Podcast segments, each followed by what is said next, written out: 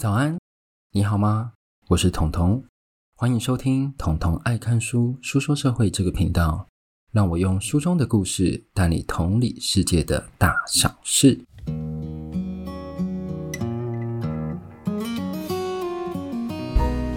好，今天来到我们的第六十五集。那大家在听这一集的同时，早上七点多到八点多，晚一点你可能九点多，甚至隔天听。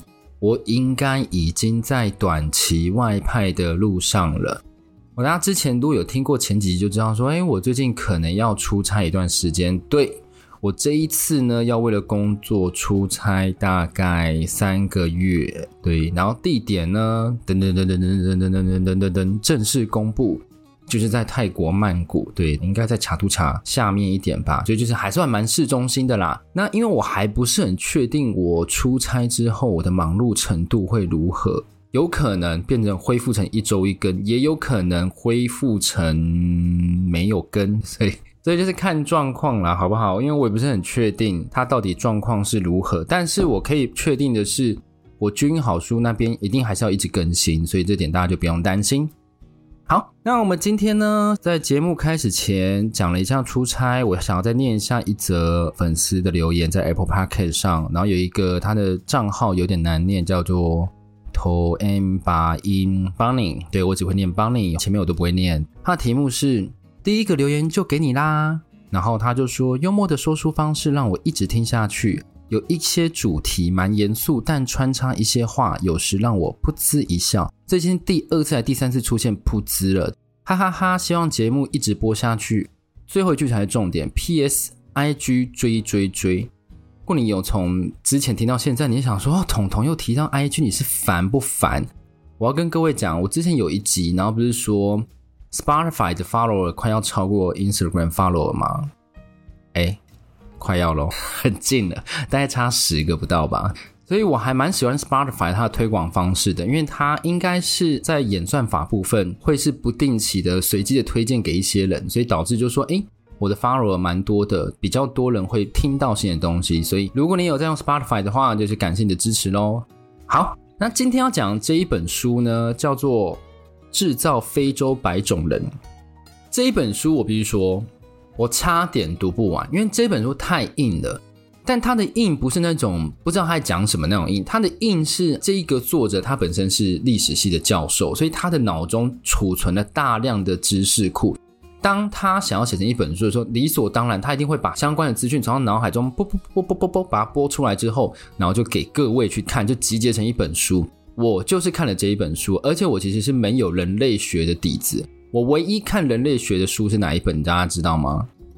就是我抨击到不行的《原始富足》那本书已经太久了，对，大概在二十几集吧，有点忘记，真的太久。《原始富足》才三十集吧，因为那个时候我觉得这本书应该要来一个盛大一点的那种，你知道讲解方式，就一读完就是就当做没这件事好吗？所以当我又看到这一本人类学的书的时候，其实想说，嗯，到底要不要看？但因为它封面上的主题其实蛮吸引我的，他就说，诶关于人种这件事情，所以我就想说，到底要不要看？最后我决定要看。好，那其实讲种族歧视的遗毒呢，在我的频道其实你一直都可以找到一些踪迹哦。像第三十六集《像我一样黑》这本书，大家在讲什么呢？一九六零年代的美国白人，因为他就生活在美国白人的区域，他非常的安稳，所以他不会感受到这个世界对于黑人的不成文的歧视规定。那他如果去访问黑人，黑人会怕白人，你知道吗？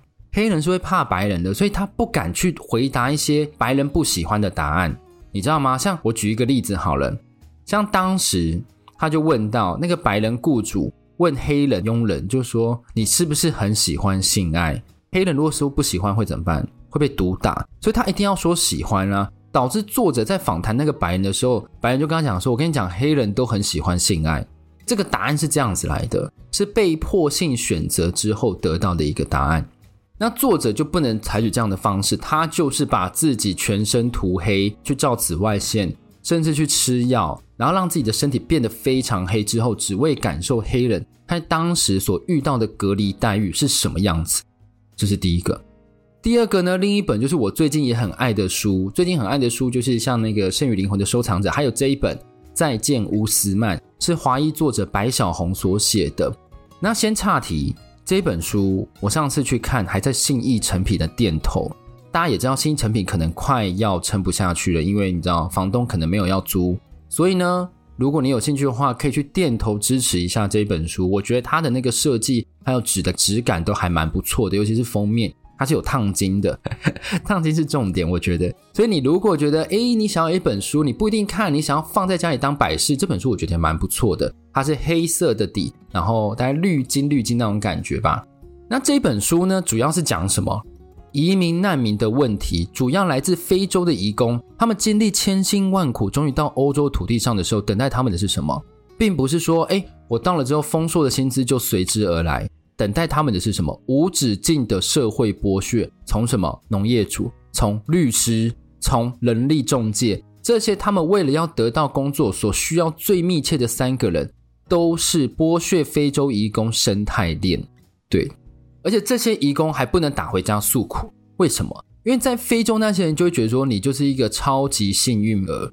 你就是 super lucky 啊！你在欧洲诶，我们在非洲诶，你知道他们要让非洲人去欧洲，在人口贩子的告白那一本书也讲到，非洲人多半是怎样倾家荡产，一个家族可能卖了三个房子，只为了让一个人到欧洲，然后那一个人就必须要养很多人，为什么？因为就只有你到欧洲啊。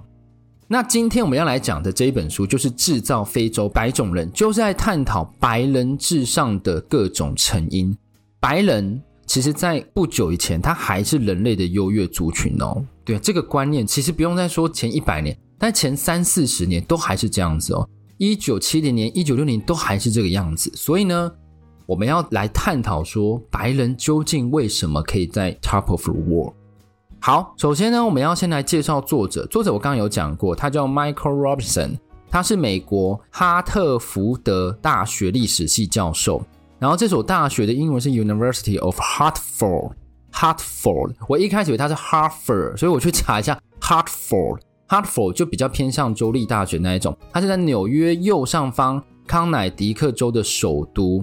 他曾经以最冷的大熔炉、北极探险和美国文化。得到二零零八年美国科学史论坛奖。好，那今天这一集呢，一样是分成我所熟悉的三个部分来跟各位说。前两个部分是它里面书中提到的故事，最后一个部分是有点总结的概念。然后我先念标题，我不知道大家喜不喜欢这样的讲话方式，就是先念标题。但我这样想说，再试试看。第一个，我来探讨圣经内人类的起源。第二个呢是假说修改版，他修改了假说，最后得到了什么？第三个呢就是人种，回到我们这本书最初心所 focus 在上面的议题。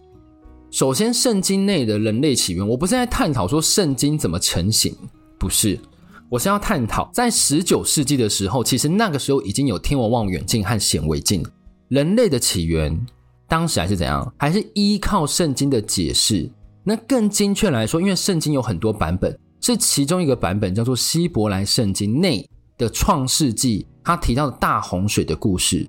大洪水故事是什么？这山脉真很难念，我来念给各位听，叫做亚拉腊山山巅，算难念吧？我觉得算难念。亚拉腊山山巅，然后有一个叫挪亚的人，他有三个小孩，第一个叫雅弗，第二个叫闪，第三个叫含。然后他们呢是大洪水时代新秩序的开创者，为什么？因为大洪水这样淹过来之后，所有都要重新开始。然后一个中世纪的插画家把挪亚的三个儿子各自画在一周，然后变成一个 TO 地图。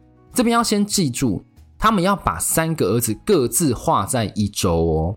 所以如果今天有一个人站在非洲，他就会被当作非洲的起源。对，所以呢，造成就是各据一方。那有一个故事，我想要先念给各位听，是小小一段的朗读。来哦，从船里出来的诺亚的儿子是闪、含、雅弗。含是迦南的父亲。诺亚这三个儿子就是散布了在全世界的人类的祖先。诺亚是农夫，也是第一个培植葡萄园的人。有一次，他喝酒喝醉了，脱光衣服躺在帐篷里。韩看见他父亲赤身肉体，就出去告诉他两个兄弟。闪和雅弗拿了一件长袍搭在两人的背上，倒退走进帐篷，把那长袍盖在父亲身上。他们把脸转向外面，没有看见父亲赤裸的身体。挪亚酒醒后，知道他最小的儿子做的，就说：“迦南该受诅咒，他要做他兄弟的奴隶，要颂赞上主，闪的上帝。迦南要做闪的奴隶，愿上帝使雅弗兴盛，愿他的子孙跟闪的子孙共家。迦南要做雅弗的奴隶。”这个是在圣经现代中文译本。创世纪第九、第十八、第二期，因为基本上我不是基督教，所以我其实没有在看圣经。但我之前有大概翻过，我觉得圣经好难哦，它里面的故事。那我刚念完之后，大家就知道是说，两个儿子雅福和闪，他们是背对着帐篷，然后进去帮父亲盖被子。那是谁通报的呢？就是含，就是含。所以呢，含做了什么？因为他看了他父亲的裸体，然后他就被诅咒了。所以这样的传下来之后呢，就在十七世纪，一个英国教士他做了一个游记，叫做《珀切斯朝圣之旅》，里面就有提到非洲奴隶是被诅咒的含他的后代。叮，我们刚刚是有讲到 TO 地图，我们刚刚是有讲到这个圣经大洪水的故事，我们现在又发现有人去定义了这件事情。一件事情，一件事情，把它连起来之后，非洲奴隶就是受诅咒含的后代。然后就正因为是挪亚的诅咒，才得到了怎样？他现在黑色的肤色，而且他们的诅咒永远有效。这个说法奠定了什么？很可怕，一个从上古以来传过来的传说，经过几百年、几百年大家的修改，没有科学论证，它奠定了什么？三百年奴隶合法的基础。对，那一定有人想说，我是不是在说圣经就是种族隔离的起源？诶，我不是要这样讲。第一个，这个是书中他的作者所阐述；第二个是，我觉得圣经这件事情，每一个教派每一个教派都有不同解释，所以我不觉得圣经就可以直接解释这个。这一个人他所解释的，我就把它当做一个是流派，他是这样子解释的。那我们就是来探讨这件事情。然后呢，在十九世纪中期的时候，一个美国州长他也有提到，他认为有色人种他的命运真的很艰苦，因为他自己都看不下去。但他后面补了一句：“但那个是他们咎由自取啊。”嗯，无话可说。然后他说：“除非上帝显灵重新驳斥这个说法，否则当时其实没有人可以动摇这个说法哦。”他们就认为黑人就是被诅咒的一群，你就是来当奴隶，我给你当奴隶已经很好了，让你像个人一样活着。好，我们就进到第二个部分，叫做假说修改版。十九世纪中期，随着科技发展，其实原先那种含族假说越来越难令人信服。你怎么确定他们就是含的后代呢？为什么他们就是注定被诅咒呢？所以，一八七四年呢，一个叫史坦利的人，他出发前往东非洲去寻找尼罗河的源头之谜。那史坦利是英国人。然后他那个时候，整个欧洲都在疯，这地球上到底还有没有没有被发现的地方，没有被发现的人种？所以他就去探讨这件事情。他要去东的非洲去寻找尼罗河，它究竟它的水是从哪里流过来的？然后旅途中呢，他其实很激烈，因为你想，我们都很常听到那些什么地理大发现啊，那些乘着船去外面探索那些人。他们在航行的途中都会得到非常多种病，有人得到疟疾啊，有人脱水啊。但是呢，就在史坦利他的船员几乎失去，然后自己也差点没有命的危机下呢，他刚好遇到一群人。那这人等一下会讲。但是呢，他这趟旅程刚好证明维多利亚湖就是尼罗河的源头。那我们刚不是讲说，在他这样创举中，其实有一个不起眼的故事。那个不起眼的故事就是他遇到当地的军队保护他。那这个当地军队是当地人组成的嘛？然后里面有各式人种，有一个种族就叫做甘巴拉嘎拉人，这个是不是比刚那个山巅还难念？甘巴拉嘎拉人，对，他们的皮肤是白色的，所以就用这个见闻当起点，那时候的人开始来找寻方式来解释说，为什么一个汉族被诅咒的地方都是黑人，却出现了白种人？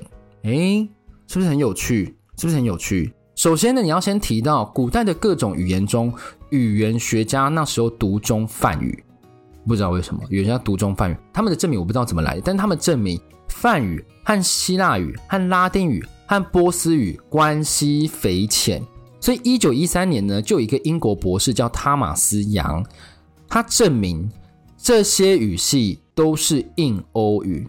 随之而来的是什么？当时古代的学者认为，当时的学者认为，古代的印欧人，他们是从人类的摇篮中亚或西亚冲到世界各地，像比如说进入印度征服啊，或是驱逐当地人，像刚刚非洲这样子来的。这一件事情呢，又被后来有一个德意志帝国东方学家叫缪勒，他也从这样的印度起源史提出了什么？雅利安人入侵论。因为印欧语嘛，他们觉得印欧语，然后呢，他又觉得说就是这样的起源，然后让他去推测出雅利安人入侵论，而且他有更大的想法，他认为浅肤色的欧洲人把天涯海角纳为殖民地，不过是什么？古代的雅利安人征服蛮族的旧事重演，它就是一种征服，而且这个理论呢，也被用来解释中亚到太平洋地区都有白色部落或原始部落的存在。